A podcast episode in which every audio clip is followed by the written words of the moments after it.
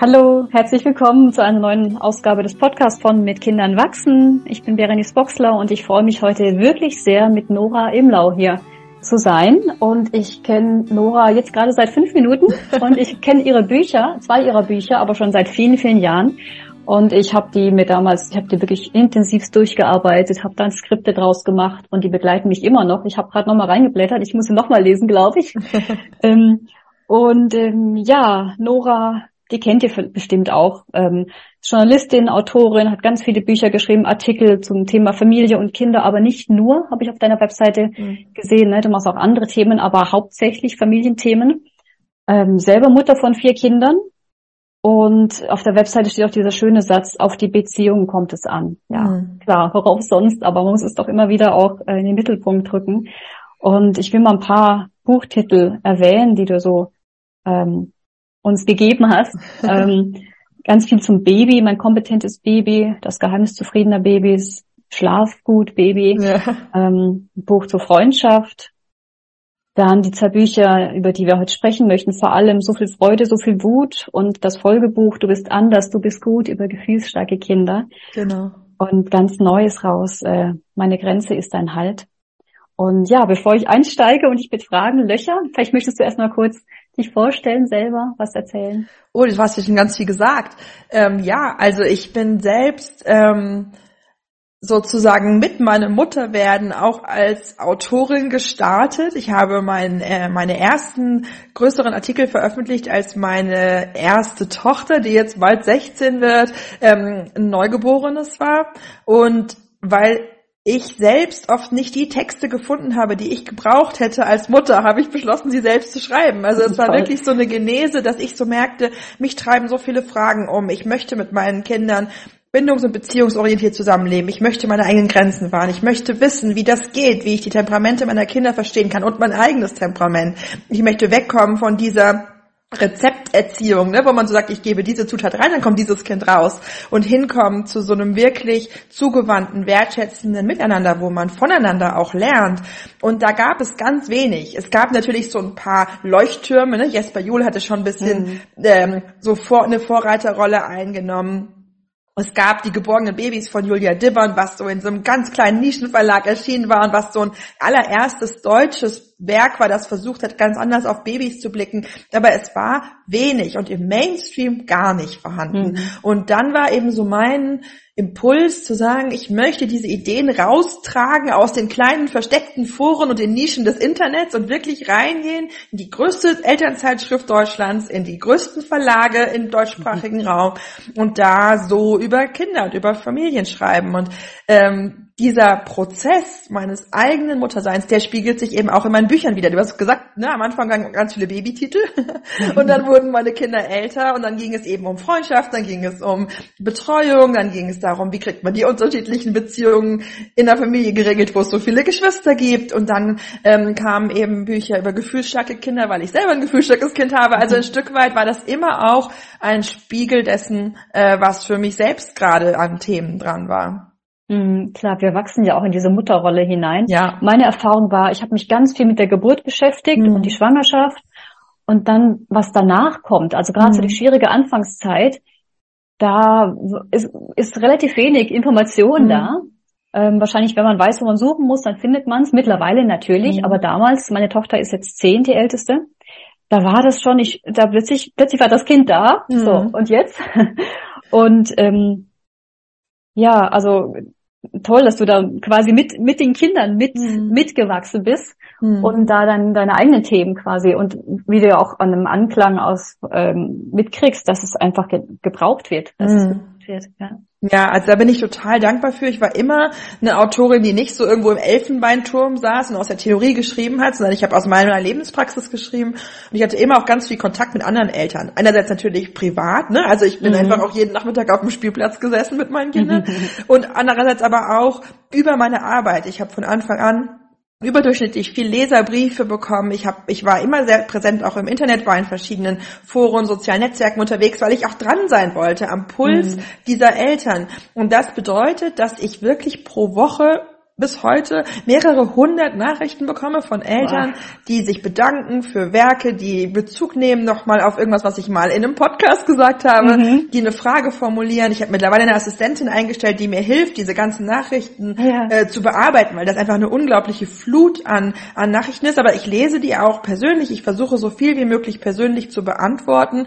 Und dieses nah dran sein an den Eltern, das ist mir bis heute ganz wichtig, dass ich eben nicht von oben herab über Erziehung doziere mhm. und was Eltern alles falsch machen können, sondern ich sitze mit meinen LeserInnen im selben Boot. Ne? Also mhm. ich mache dasselbe und ich bin genauso erschöpft und ich mache genauso Fehler und ich habe da nicht irgendeine herausgehobene Rolle im Sinne von, ich weiß besser als ihr, wie es geht, ja. sondern was ich mache, ist, dass ich sage, mein Job ist es, mich ganz intensiv mit Themen zu befassen. Das ist mein Beruf. Mhm. Und ähm, Deswegen könnt ihr sozusagen von der Essenz dessen, was ich gelernt habe, profitieren. Und ich kann es für euch in Worte gießen, die ihr versteht und die euch im Kopf helfen, aber auch im Herzen berühren. So, das ist so meine Gabe. Das ist das, was ich gerne in meiner Arbeit weitergeben möchte. Und das kommt bei vielen Menschen gut an. Und das ist natürlich für mich auch eine ganz große Freude und Privileg, ne, wenn man seine Stimme findet und diese Stimme dann auch ähm, Gehör findet und Menschen damit sehr viel Wertschätzung und Dankbarkeit reagieren. Mhm, ja, das genau das, was du gerade beschrieben hast. So, so ging es mir auch, als ich dann das Buch gelesen habe. Ähm, so viel Freude, so viel Wut. Gerade so ganz am Beginn, ich habe mir ein paar Stichworte nochmal rausgeschrieben, mhm. als ich es gestern nochmal durchgeblättert habe. So die Überschriften, Abschied vom Traumkind. Mhm. Oder diese, ähm, wenn gefühlsstarke Eltern auf, auf ihre gefühlsstarken Kinder mhm. treffen und sich gegenseitig triggern, ähm, dann natürlich, was gefühlsstarke Kinder stresst. Ähm, ein, ein kleiner, ein kleines Kapitel, das ich damals ganz toll fand, weil niemand drüber sprach, die liebe Verwandtschaft. Mhm. Wie ja. ist das, wenn, wenn so die Oma irgendwie oder der Opa mhm. dann so, so, einen, so einen abschätzigen Blick hat, weil das Kind mhm. sich irgendwie anders verhält, als ja. er das gerne hätte oder was, was die Norm ist. Ja. Ähm, dann natürlich, ja, und dann im zweiten Band vor allem, du bist anders, du bist gut, das Thema Selbstfürsorge. Ohne mhm. Selbstfürsorge geht's einfach nicht. Mhm. Und ähm, die Schwierigkeit, Freunde zu finden, dann die Be äh, Bedürfnisse, was mir immer sehr geholfen hat, also ich habe das Buch wirklich, da, da ist so viel drin, deswegen mhm. habe ich mir das wirklich selber rausgeschrieben, mhm. zusammengeschrieben, die wichtigsten Dinge, weil ich bin niemand, der immer wieder in Bücher reinguckt, sondern mhm. ich brauche meine eigenen Skripte ja. dabei. Und ähm, ich habe da drei Sachen, die, die mich immer noch begleiten. Das mhm. eine ist der Begriff Orchideenkind. Mhm. Und das ist bei meiner Tochter ähm, das hat sie direkt verstanden. Mhm. Und das ist für sie ganz ähm, hilfreich. Mhm. Und ähm, da zu verstehen, dass sie einfach mehr Pflege oder mhm. mehr, mhm. mehr Sorgfalt braucht, mhm. auch für sich selber, jetzt wo sie älter wird. Mhm. Ähm, und dass aber gar nichts falsch dran ist. Aber dass die unheimlich, und ich, ich sehe jetzt auch durch die, durch die achtsame Begleitung, die ich einfach ihr gebe, wie sich da was entfaltet und dann ja. immer wieder aber in der Gesellschaft wirklich man aufpassen muss, um da nicht irgendwie zerbrochen zu werden ja. oder gebrochen zu werden. Aber wie, was da für eine Schönheit drinsteckt mhm. ja. in diesem, ja. Und dieser Satz, den habe ich eben gerade nochmal gelesen, den ich immer mal wieder gedacht habe. Du bist mhm. nicht allein auf dieser Welt. Mhm. Wenn es zu viel ist, ja. wenn die Überforderung kommt für die mhm. Eltern, und denen dann eben nicht zu sagen und sich, äh, bei mir hilft natürlich die Achtsamkeitspraxis ganz, mhm. ganz arg. Hast du eine Achtsamkeitspraxis? Oh, das ist äh, schwer zu beantworten. Also ich glaube nicht in so einer systematischen Art ja. und Weise. Also ich bin selbst jemand, eine Person, die mit so ganz vielen klassischen Achtsamkeitstechniken wie Meditation ja. oder so schwer klarkommt. Vielleicht habe ich einfach noch nicht diese innere Ruhe in meinem Leben erreicht, dass mir sowas was gibt, aber ich merke selber so, also viele Sachen, ich bin zum Beispiel auch überhaupt kein Fan von Yoga, wo so alle Mütter um mich herum gefühlt drauf schwören. Das ist echt nicht meins, mir geht's da nicht gut. Ähm, aber ich habe Rituale in meinem Alltag. Ich genieße ja. es morgens, meine warme Tasse Tee in den Händen zu halten und die Wärme zu spüren und in Ruhe zu trinken. Ich habe ähm, die Angewohnheit, wenn, meine, wenn ich meine Kinder abends ins Bett bringe, an ihrer Bettkante zu sitzen und noch einen Moment zu lesen und selbst wenn sie eingeschlafen sind, noch einen Moment mhm. weiter zu lesen, weil das auch so ein bisschen meine Zeit ist. Ne? Mhm. Ähm, ich habe verschiedene Rituale, die mir gut tun, zum Beispiel, dass ich eben versuche, wenn ich, wenn ich duschen gehe, das nicht in so einer drei Minuten Duschaktion irgendwie so durchzuhetzen, ja. sondern wirklich zu sagen, das ist jetzt so meine halbe Stunde Wellnesszeit sozusagen, wo ich sehr bewusst und sehr langsam und mit sehr viel Achtsamkeit, wenn man den ja. Begriff verwenden darf, versuche sozusagen zu sagen, okay, ich reinige mich jetzt und ich nehme mir Zeit für meinen Körper, für mich, was ich brauche und dann kann ich sozusagen wieder aus der Dusche kommen. Also das sind alles so Dinge, ich weiß nicht, ob das formal unter Achtsamkeitspraxis läuft, aber für ja. mich persönlich sind das Momente, die mich erden und die für mich ja. unter Selbstfürsorge auf jeden Fall ähm, fallen und wo ich einfach gemerkt habe in meinem durchaus sehr ähm, durchgetakteten Alltag mit einem äh, spannenden Job und vier spannenden Kindern. Ähm, das sind so die Momente, wo ich auftanke. Ja, also das Wort Achtsamkeit ist ja sowieso ähm, nicht mehr so nicht nicht so hilfreich für viele. Also es ähm, ist halt ein aufgeladenes ist, darum Wort. Geht's, ne? Ja, total, total. Also es, es, und es geht um diese Momente, wo man zu ja. sich kommt und, und ja. zur Ruhe kommt. Genau darum geht's ja. Diese, mhm. ich wollte eben, das stand auch als Frage, gibt's, gibt es eigene Rituale, die dir im Alltag helfen? Genau darum geht's ja. Ja. Genau. Ja, ja. Also ich merke tatsächlich, dass ich bei vielen Eltern erlebe, dass leider dieses eigentlich so positive Wort mhm. der Achtsamkeit mittlerweile negativ besetzt ist, ja. weil sie es wie einen Vorwurf empfinden, dass ihnen mhm. gesagt wird, ja, dann sei doch mal achtsamer. Und die ja, Eltern sagen, genau. ja, Achtsamkeit mal erst so ungefähr. Ich stehe mit dem Rücken ja. zur Wand, ich bin so erschöpft, ich bin so gestresst. Ich brauche, dass mir jemand hilft. Ich brauche keine Achtsamkeit, ich brauche Unterstützung. Und genau. in Wirklichkeit sind das natürlich keine Gegenpole, aber ich verstehe, dass wenn sozusagen einem in falschen Momenten diese Achtsamkeit so angetragen wird, dass das dann eben sehr triggernd sein kann. Ne? Ja, wie du gerade sagst, jeder macht gerade Yoga und wenn man es nicht macht, dann ist man schon irgendwie seltsam. Ja, ja, genau. Oder man verpasst da was oder so. Ja, genau. Ja, ja. Nee, also gerade in dieser, ich sag mal so, bindungsorientierten Elternschaftsblase gibt's ja schon manchmal so einen Hang zu so einem gewissen Praktiken, auch so einem gewissen, ja, diesen esoterischen klar. Touch an manchen Stellen. Und das ist halt was, was ich selbst so gar nicht habe. Ich arbeite extrem evidenzbasiert. Ich, ich bin sehr pragmatisch. Ich versuche Dinge nicht so ideologisch, moralisch aufzuladen, sondern sehr pragmatisch zu schauen, was funktioniert für uns im Alltag. Ähm, und manchmal gibt es Menschen, die zu mir sagen, das finden sie schade, dass meine Arbeit sozusagen nicht noch so eine spirituelle Metaebene ah, okay. hat. Ähm, und ich erlebe aber auch, dass sehr viele Eltern sagen, sie empfinden das als sehr entlastend. Dass jeder kann seine Religion und seinen Glauben haben, aber meine Arbeit, die verbindet in gewisser Weise alle, weil es da sozusagen um die ne, um die evidenzbasierten Grundlagen geht und um die praktischen Lösungen fürs Familienleben, mhm. die dann jeder für sich anpassen kann, so wie es ja. für diese Familie passt. Ja, super. Ja, kann ich absolut unterstreichen. das ist ja genau das Wichtige. Und wo wir gerade bei dem Thema Begriffe sind oder Label, mhm. weil das finde ich auch so wichtig in deinen Büchern, wenn wir jetzt wieder zu den gefühlsstarken Kindern ja. zurückkommen. Es geht ja nicht um Label oder Schubladen. Mhm. Du bist gefühlsstark und du nicht oder du mhm. halb oder du nicht so ganz, ähm, weil es ja auch gerne, gerade wenn man dann versucht zu erklären, warum ist mein mhm. Kind so, wie es ist, diese, dieser Balanceakt zwischen das eigene Kind nicht in die Schublade zu stecken, entweder in mhm. Worten oder in Gedanken, ja. Und gleichzeitig aber auch es so hilfreich zu finden, wenn es jemanden gibt, der da Worte für mhm. findet und Erklärungen und ohne, dass es irgendwie richtig oder falsch ist, sondern einfach nur, das gibt es. Mhm. Und das beobachte ich. Ja. Und, ne, dieses, dieses Wort gefühlsstark. Ich, ich habe das kennengelernt über das Englische, also Highly Sensitive Person, mhm. HSP. Mhm. Ähm, aber willst du ein bisschen erklären, wie du auf dieses Wort, wie, wie das entstanden ist, gefühlsstark? Äh, gerne, ja. Also dieses Wort Highly Sensitive Person von äh, Elaine Aaron, das wird im Deutschen ja übersetzt mit hochsensibel, Hochsensibilität, ähm, also eine sehr wörtliche Übersetzung. Und es gibt im Englischen eben auch noch den Begriff der Spirited Children, ähm, der geprägt wurde von Mary Shidi Koczynska, einer Pädagogin aus den USA. Und sie hat eben gesagt, ähm, es gibt sozusagen eine besondere Variante der Hochsensibilität, die eben nicht mit diesem Bild der typischen introvertierten, sehr ruhigen, sehr zurückgezogen, sehr auf Selbstschutz bedachten, hochsensiblen Personen übereinstimmt, sondern das sind eher Kinder, die ein sehr spannungsreiches Temperament haben, die von Reizen schnell überfordert sind, aber gleichzeitig diese Reize auch permanent suchen, die von ihrer Umwelt oft eher als so ein bisschen raubeinig und wild und grob wahrgenommen werden und dann oft so dieses Vorurteil ist, wer austeilt, muss auch einstecken können. Mhm. Aber hinter dieser ganzen Grobheit steckt eigentlich auch eine ganz hohe Sensibilität und Verletzlichkeit und eine Überforderung mit Reizen, mit Emotionen, mit Bedürfnissen. Alles ist zu viel und alles ist sehr widersprüchlich. Die Bedürfnisse sind in alle Richtungen extrem. Das Bedürfnis nach Rückzug ist sehr stark, aber das Bedürfnis nach Action und, und Impulsen und Reizen ist eben auch sehr stark.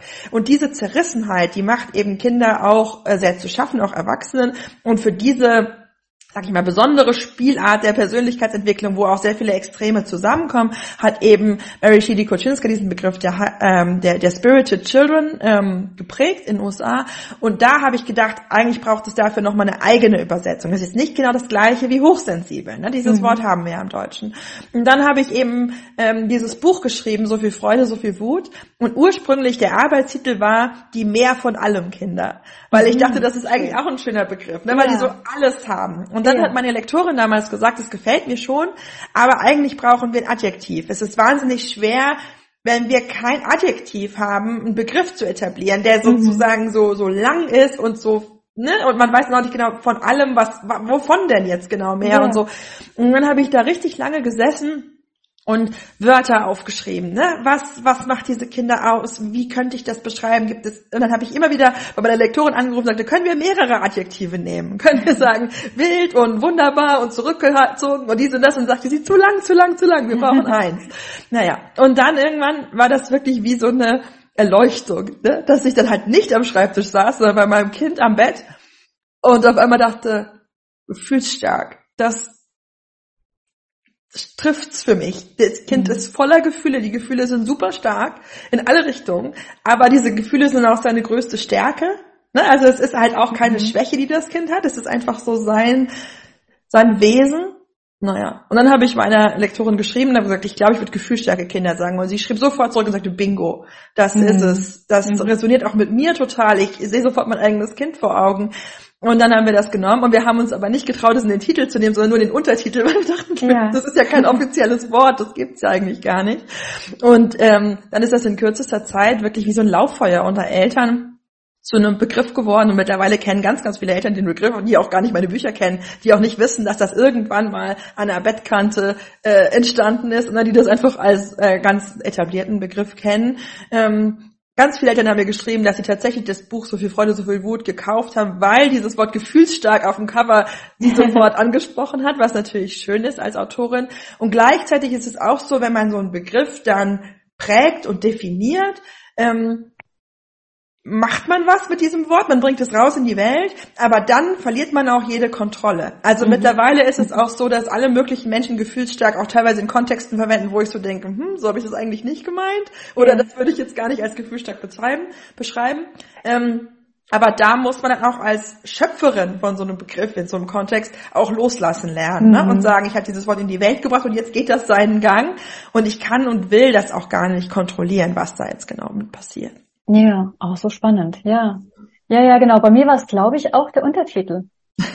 ja, und im, im, zweiten ist es ja auch gefühlsstarke Kinder beim Großwerden begleiten. Mhm. Ähm, das ist ja dann ab sechs um. Ja, genau. Also es war eben so, dass das erste Buch umfasst ja auch schon auch ja. ältere Kinder, aber das Thema Schule zum Beispiel und Freundschaften hatte da mhm. einfach nicht noch genug Raum. Das war einfach auch, wäre sonst zu dick geworden. Das ja, Buch, ja, klar. Ne? Es war ja einfach schon so viel drin. Es ist und dann, viel drin, ja. Und dann kamen eben so viele Briefe und so viele Nachfragen nochmal spezifisch von Eltern von Schulkindern ähm, zu ihren Themen. Und mhm. deswegen mhm. ist dann dieses zweite Buch nochmal entstanden mit dem Fokus äh, mhm. gefühlsstarke Kinder im Schulalter und auch bis in die Pubertät hinein. Ne? Also in Du bist anders, du bist gut geht es ja auch um die Frage, was soll aus diesen Kindern werden? Also bleibt man eigentlich gefühlsstark, wenn man erwachsen wird oder geht das yeah. irgendwann wieder weg? So. Ja. Oh, spannend. Das heißt, es wird dann kein Teenager gefühlsstark Kinderbuch geben, sondern das ist schon damit drin. Das ist da schon tatsächlich mit drin. Ja, ich kriege ja, genau. ganz, ganz oft Anfragen, ob ich nicht mal ein Buch machen kann über gefühlsstarke Erwachsene, weil es das halt bisher nicht gibt und da gibt es mhm. eigentlich einen großen Bedarf. Ähm, und das ist aber ein Thema, ich sehe total den Bedarf, aber ich habe auch sehr, sehr großen Respekt vor dem Thema, weil meine Expertise einfach im Bereich Kinder- und Jugendentwicklungspsychologie ja. liegt und ich dann sozusagen auch nicht aus meinem Feld ne, heraustreten will an einen Bereich, wo ich was, also ich will über nichts schreiben, wo ich mich nicht wirklich gut auskenne. Mhm, sozusagen. Nee, klar, ne, das finde ich total sympathisch. Ja. ja, genau. Und man kann ja auch als Erwachsene, also äh, kann man, kann man ganz viel einfach da, ja. da rausziehen für sich selber. Genau, genau. ja. ja. Ähm, gerade so was die Gefühle angeht, das benutze ich auch ganz viel in anderen Kursen über, über meine, meine Kurse mit Eltern ist auch wirklich so ein Zusammensuchen von Dan Siegel und Rick Hansen ja. und, und Leonard ja. Valentin und einfach, ich suche so zusammen, was, ja, was, was für mich passt und, und stimmig ist und, und ähm, aber gerade was so in, in deinen Büchern steht über, über die Gefühle, mhm. äh, das fand ich schon enorm hilfreich. Also vielen Dank, dass du das da rausgebracht hast. Und auch so, ich merke immer wieder äh, bei meinen, bei meinen Kindern, wie, wie wichtig Struktur ist. Mhm. Und da sind wir so ein bisschen bei dem, bei, bei der Gegenwart, wo ich ähm, jetzt Achtung, Bewertung, mhm. wo ich feststelle, dass aus meiner Sicht ganz, dass die Strukturen von den Eltern mhm. immer wieder sehr aufgeweicht werden. Ich arbeite ganz viel mit Lehr- und Erzieherpersonal zusammen, mhm. die wirklich ziemlich alleine oft dastehen. Mhm. Ja. Weil, weil die, die, die Kinder gerne so abgegeben werden an die Schule, in die Erziehungsinstitution. Mhm. Äh, jetzt, jetzt macht ihr mal und wenn irgendwas nicht mhm. passt, dann sind die schuld und so. Mhm. Und das also gerade zu Hause so ganz viel, ähm, also zu wenig Strukturen oft da sind. Mhm. Und gerade ähm, bei, bei den gefühlsstarken Kindern merke ich selbst immer wieder, es ist wahnsinnig anstrengend, die Strukturen aufrechtzuerhalten, da auch nicht in so eine Starre zu geraten. Flexibel zu bleiben, auch die Entwicklung nicht zu verpassen, wenn sich was genau. geändert hat. ähm, und ähm, auf der anderen Seite dann aber auch immer wieder auch, auch gegen auch gegen die Unzufriedenheit. So, nee, nach drei Stunden Spielen, ich, ich glaube schon, dass du eine Pause brauchst. Also ja. diese, diese Kleinigkeiten. Ja, ja. Ähm, dass, dass es halt einfach ein Fulltime-Job ist, mhm. Eltern sein. Ne? Ja, also ich beobachte das auch und ich finde es gleichzeitig eben auch ähm, sehr wichtig, da nicht die Eltern abzuwerten, sondern auch zu schauen, woher kommt das. Und das mhm. hat aus meiner Sicht zwei Kerngründe, dass vielen Familien im Moment Struktur fehlt.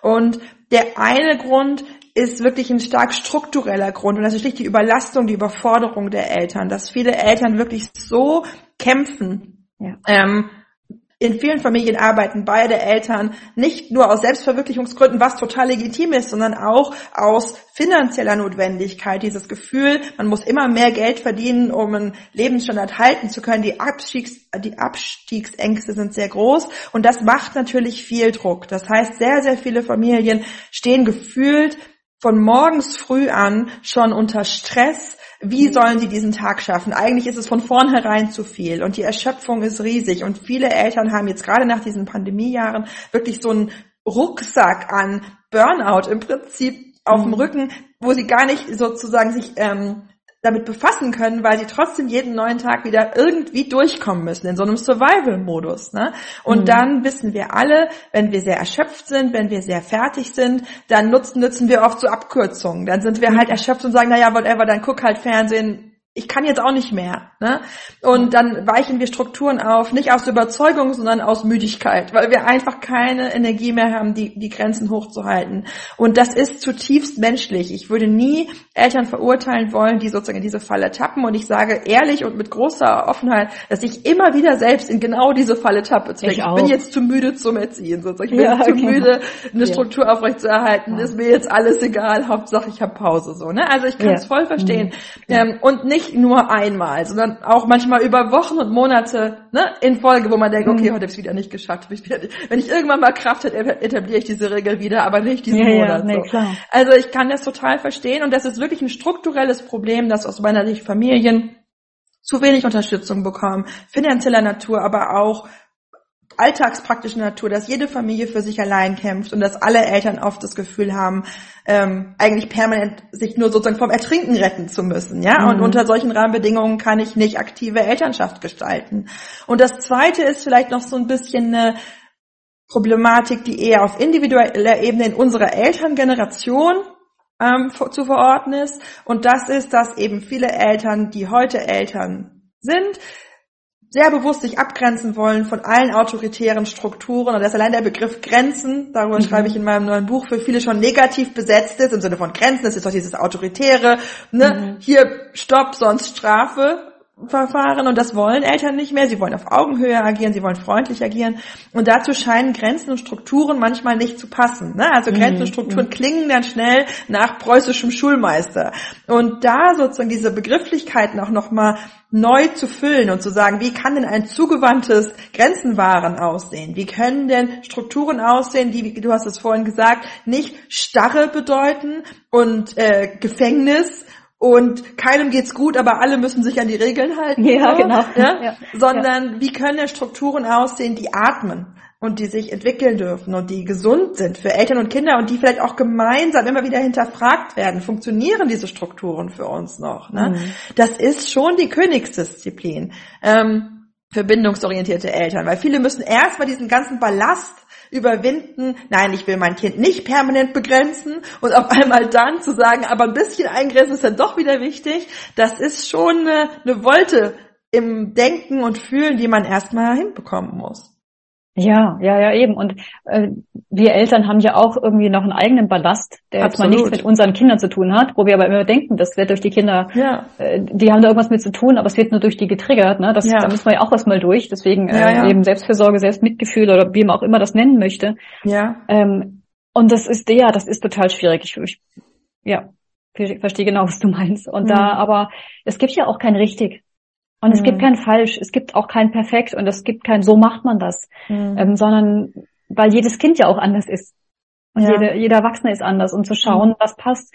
Und dann gibt's vielleicht auch nicht die Schule, die man sich wünscht für sein, für mhm. sein Kind in der, in der Umgebung. Da muss man dann eine andere Schule nehmen und dann ist man, dann kommen wieder andere Einflüsse mit rein. Jetzt haben wir auch mit den, mit den Medien, die ja wirklich schon sehr, sehr in der Gesellschaft durchdrungen sind. Also gerade auch immer jünger. Ich weiß nicht, wie es bei euch da ist. Bei, mhm. Hier in Luxemburg, wo ich wohne, da gibt's also zehn, das ist noch spät, weil man mit zehn erst sein mhm. erstes Handy kriegt. Ähm, und da wirklich auch, auch, ja, die, da bei sich zu bleiben immer wieder.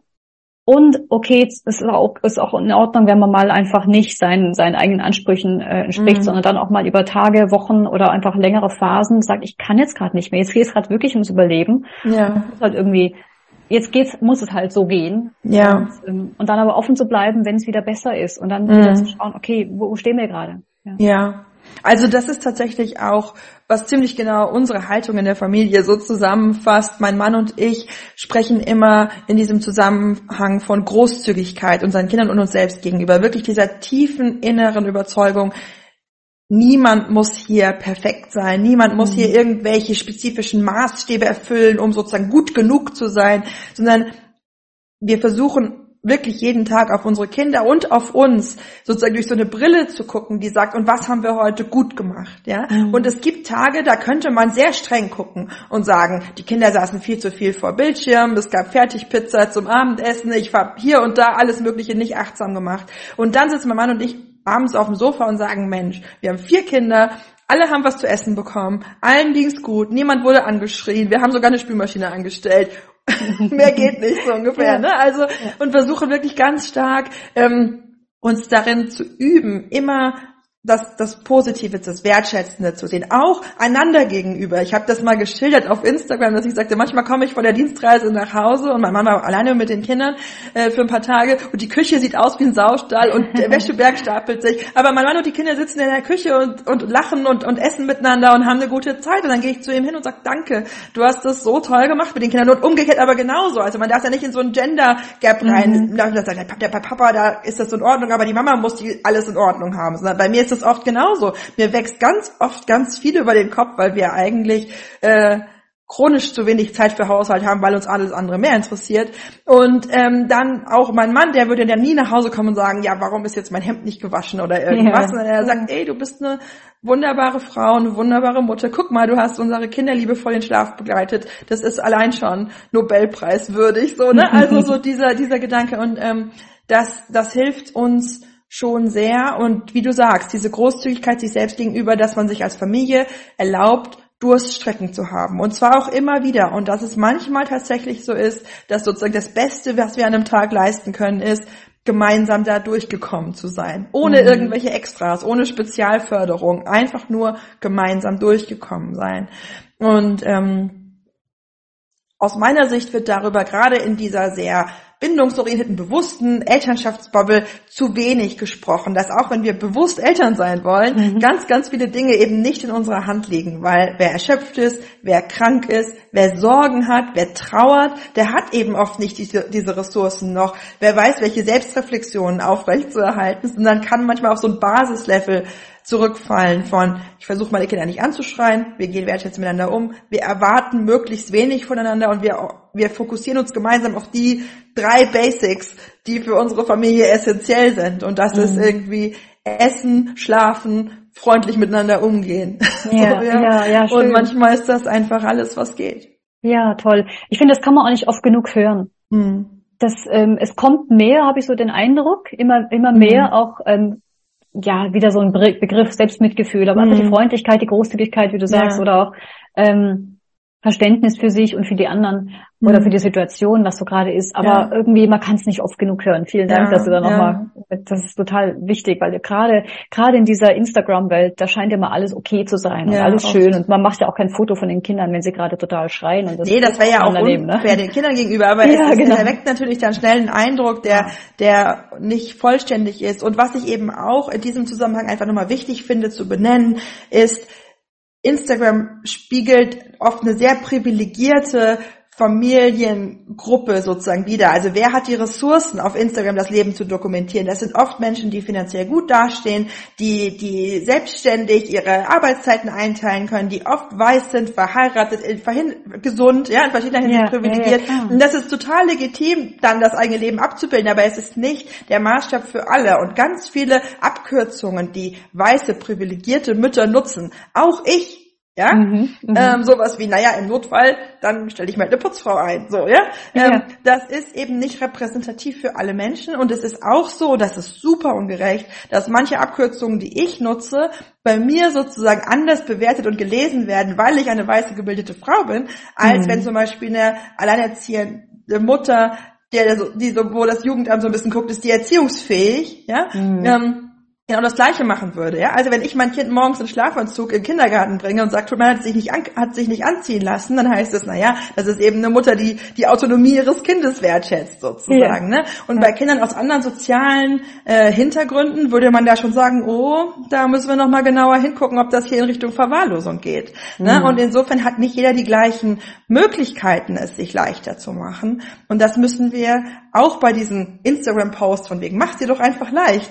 Ähm, immer mitdenken. Da haben ja. längst nicht alle Familien diese Möglichkeiten. Ja, wow, danke. Absolut total wichtig. Ja, weil das ähm, im Grunde wissen wir das so irgendwie, ne? Und mhm. wir lesen auch immer wieder drüber oder oder es ist uns bewusst. Natürlich sind wir total privilegiert in der Stellung, in der wir sind. Allein, dass wir hier über Zoom miteinander sprechen mhm. können, sowas aufnehmen können und dann und dann irgendwie irgendwann posten können. Mhm. Ähm, Trotzdem ist das Gehirn ja auch so gebaut, dass wir immer wieder das vergessen, dass wir immer wieder in die, Wert in die Bewertung gehen oder so in dieses Schwarz-Weiß-Denken mhm. oder das ist richtig, das ist falsch. Ähm, ja, auch so dieses, wenn ich das schaffe, schaffst du das auch. Ja, genau. Ne? Und so schwer ist es doch nicht. Und man, genau. ich merke das auch selber an mir, dass man auch gerne mal so die, die frühen, schwierigen Phasen so vergisst. Das macht, ja. das ist ja, glaube ich, auch so eine Einstellung vom Gehirn, dass man so die mhm. ganzen extrem schwierige Anfangszeit irgendwie gar nicht mehr so diese täglichen ähm, Schmerzen oder, oder, mhm. oder Schwierigkeiten man hat noch so im Hinterkopf, ja, das war gar nicht so einfach, so die ersten mhm. zwei, drei Babyjahre. Aber wie es tatsächlich war, wenn jemand wirklich gerade drin steckt, auch in der heutigen Zeit, in der, ja. na, das, das ist einfach, ja. Also super, dass es deine, dass es deine Bücher und Artikel und so weiter gibt, um immer wieder, wie ich eben gesagt habe, sich ja erinnert zu werden und auch immer wieder zu hören, es ist okay. Und so wie ich es mache, ähm, das hat auch keiner zu beurteilen und zu bewerten. Mhm. Ja. Ist, und deswegen, ähm, die, die Bücher, die du schreibst, sind ja auch keine Ratgeber. Es sind, es sind, da ist ganz viel Offenheit drin und ganz viel, äh, was, was ihr aus deiner Erfahrung, ne? Wie kommst du denn auf deine neuen Themen? Ist das, was bei dir gerade passiert, jetzt das Buch mit den Grenzen, oder ist es, äh, dass du merkst aus den Zuschriften, das ist gerade ganz brennend? Was, wie kommst du da drauf? Also tatsächlich beides. Also manchmal sind es Themen, die bei mir einfach gerade sehr präsent sind, wo ich aber auch merke, die finden viel Resonanz bei anderen Eltern. Ne? Also ich sag dann, bei uns ist gerade das und das und dann stimmen gefühlt alle ein und sagen, oh ja, bei uns auch so. Ne? Ja. Mhm. Ähm, und oft ist es aber auch so, dass ich äh, Nachrichtenbriefe, E-Mails bekomme von Eltern, die sagen, schreiben Sie doch mal ein Buch über.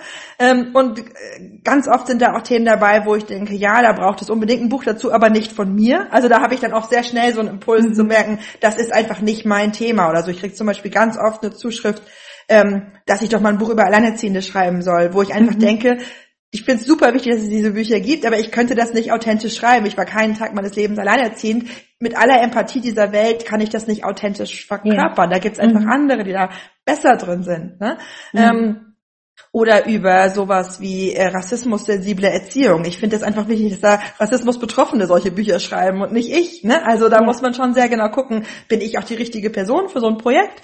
Ähm, aber es gibt immer mal wieder Bücher, Buchideen, wo ein Thema, das mich umtreibt, auf großes Interesse bei Menschen trifft, mit denen ich im Kontakt stehe, oft auch im Rahmen von Vorträgen oder Workshops kann man ja schon mal so ein bisschen mhm. testen, äh, welche Themen kommen an. Und dann ist es natürlich ein langer Prozess. Ich spreche dann mit meinem Agenten inhaltlich die Themen durch, dann höre ich mir an, was er zu sagen hat, dann spreche ich mit verschiedenen Verlagen, dann muss man ja auch mal gucken, hat ein Verlag da Interesse, ähm, Glauben die, dass es da eine entsprechend große Zielgruppe gibt? Wie könnte man sowas positionieren? Gibt es da schon 20 Bücher zu oder ist da noch eine. Lücke auf dem Markt? So, also da wird dann auch ganz viel betriebswirtschaftlich gerechnet im Sinne von lohnt sich das für uns als Verlag sozusagen so ein Buch zu schreiben, so ein Buch zu ja. produzieren? Und von der ersten Idee bis dann so ein Buch im Laden steht, vergehen normalerweise mindestens drei Jahre. Mhm, wow. Ja. Also es ist so ein langer Prozess. Mhm. Ja, aber die Themen, über die du schreibst, die gehen ja nicht aus, ne? Nee, Kinder genau, und die veralten auch nicht in dem Sinne, nee, ne? Nee, nee, genau. Ja. Und dann gibt es aber natürlich auch manchmal Ausnahmen sozusagen. Also zum Beispiel dieses Grenzenbuch, das kann ich vielleicht ganz kurz erwähnen. Mhm. Das war wirklich so, dass da während der Kita-Schließungen und Schulschließungen ganz viele Eltern mir geschrieben haben, dass sie so unglaublich viel Stress haben und dass sie merken, sie schaffen es überhaupt nicht mehr, ihre Kinder zu Hause irgendwie einzugrenzen. Und die sagten dann mhm. teilweise das, was du sagtest. Normalerweise übernimmt das die Kita mit den Grenzen. Und jetzt sind wir 24 Stunden am Tag zu Hause. Wir wissen gar nicht, wie das geht. Wie vertritt man denn freundlich Grenzen? Und dann habe ich da relativ spontan so ein paar Workshops angeboten, per Zoom wir konnten uns ja alle nicht treffen und haben mit den Leuten so ein bisschen dazu gearbeitet, ganz banal. Was sind Grenzen? Wie können wir freundlich Grenzen vertreten? Wie, wie, wie geht das gewaltfrei und so? Und das hat sehr vielen Leuten geholfen. Und dann habe ich da eine Lektorin vom Verlag erzählt davon und da war das zum Beispiel dann so, dass sie sagte, das muss ein Buch sein, schreib das sofort, setz dich hin, fang sofort an, ja, wir wollen das unbedingt machen, wir schieben das noch rein, so, ja, weil da so ein großes Gefühl war von, das braucht es jetzt. Also gerade nach diesen Pandemiejahren, alle sind zermürbt, alle sind erschöpft, jetzt ist das Thema da für meine Grenze ist ein Halt. Und deswegen habe ich das zum Beispiel in Rekordgeschwindigkeit geschrieben, weil da dann einfach gerade so ein Momentum war, mhm. sagen, jetzt mhm. braucht es dieses Buch. Ja, schön. Ja. Klasse. Oh, danke schön. Mann, willst du noch irgendwas äh, ergänzen zum Schluss? Ähm, ist noch irgendein Thema, was dir gerade so auf der Seele brennt oder irgendetwas, was du noch ähm, zum Abschluss quasi, du hast das letzte Wort. Oh, okay. Be ähm, bevor ich dann so den, den, den Schluss noch mache.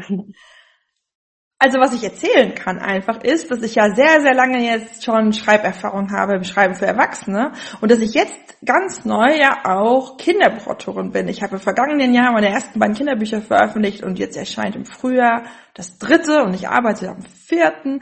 Mhm. Und das ist gerade für mich auch nochmal so eine schöne Entdeckung, dass man quasi Themen, die man für Erwachsene aufbereitet hat, nochmal in Geschichten und Reim und Erzählform nochmal ganz neu aufbereiten kann, um die ähm, auch Kindern äh, nahbar zu machen. Und was ich total berührend finde, ist, dass ähm, zum Beispiel mein erstes äh, Kinderbuch, das heißt, und was führst du Känguru? Und da geht es um ein gefühlsstarkes Känguru. Und das ist für Kinder ab zwei Jahren, also wirklich ein ganz, ganz simples, mhm. kleines Reimbuch. Dass das zum Beispiel ein Buch ist, zu dem ich so unglaublich viele Briefe bekomme von Eltern und Großeltern, mhm. ähm, die sagen, ich habe es nie geschafft, das große, dicke, so viel Freude, so viel Wut zu lesen, aber dieses kleine Buch, ja, das mhm. für Zweijährige geschrieben ist, mhm. hat es geschafft, mir zu vermitteln, was Gefühlsstärke ist. Und hat es geschafft, sozusagen Empathie zu entwickeln für das Kind, das ich selber war und für das Kind, das da vor mir sitzt. Mhm, und das okay. ist nochmal sowas, wo ich merke, ähm, das ist die Kraft von Worten. Ne? Mhm. Also wir neigen ja manchmal dazu, in unserer Gesellschaft zu sagen, Produktivität, das sind eben Menschen, die stellen, weiß ich nicht, Autos her oder Stahlträger oder also irgendwelche solche Dinge. Yeah. Und im Vergleich werden dann manchmal so ein bisschen die, die Künste als Luxus angesehen, als etwas, was man nicht unbedingt braucht.